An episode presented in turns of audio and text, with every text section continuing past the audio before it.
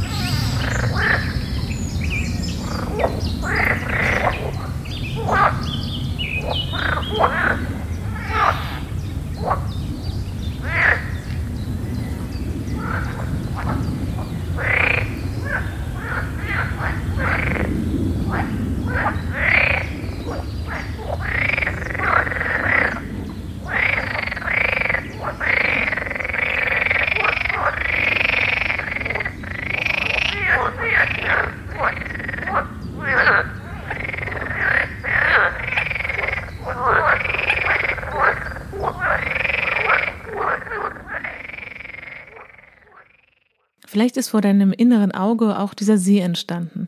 Das ist ja auch eine wahnsinnige Gabe unseres Geistes, dass wir einfach uns was vorstellen können. Und dann entsteht es bildlich in uns. Und vielleicht gab es eben jetzt diesen Teich vor deinem inneren Auge mit diesen Fröschen, wie sie da alle in dieser Sonne liegen und quaken. Und vielleicht hast du ja auch diesen einen Frosch gehört, der so sehr, sehr laut auch gequakt hat und immer wieder gequakt hat. Ja, also die Natur ist grausam und ich will dir die Wahrheit sagen. Also dieser Frosch, falls du ihn gehört hast, dieser eine, der immer wieder gequakt hat, der wurde gerade von einer Schlange gefressen.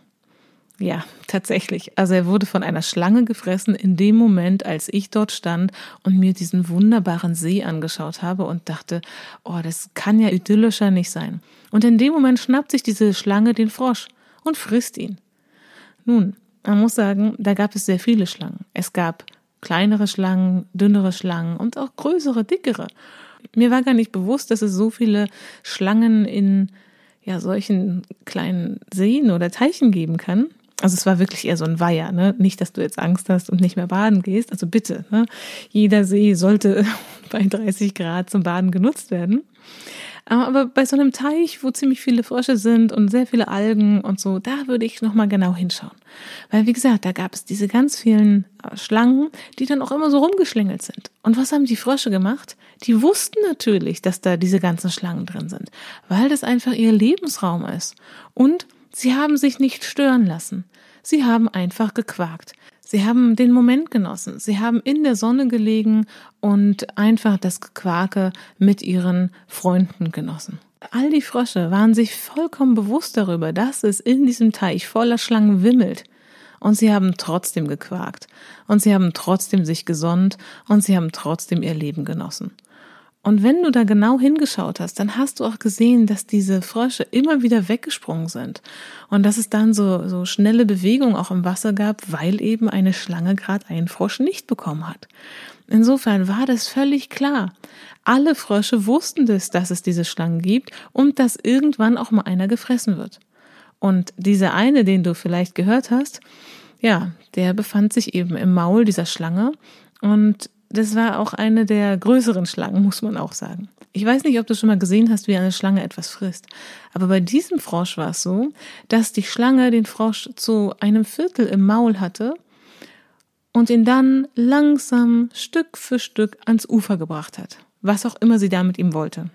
Und während die Schlange sich zum Ufer aufgemacht hat, hat auch das Gift immer mehr gewirkt. Und der Frosch wurde immer mehr betäubt und das hört man auch an dem Quaken. Es ist vielleicht nicht das schönste Beispiel, aber es ist ein wunderbares Beispiel dafür, wie unsere Gedanken unsere Wahrnehmung beeinflussen. Und mit diesen neuen Gedanken kannst du dir diesen gleichen Ausschnitt noch einmal anhören. So hat es sich an diesem Teich angehört.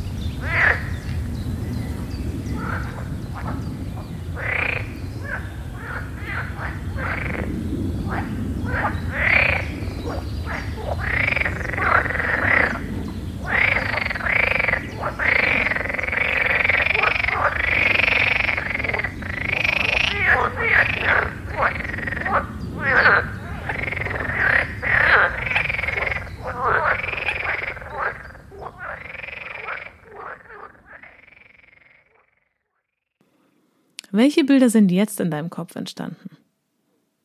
Wie nimmst du das, was du gerade erlebt hast, jetzt wahr? Nun, ich vermute, dass es irgendwie anders war und dass du vielleicht auch diesen Frosch gehört hast.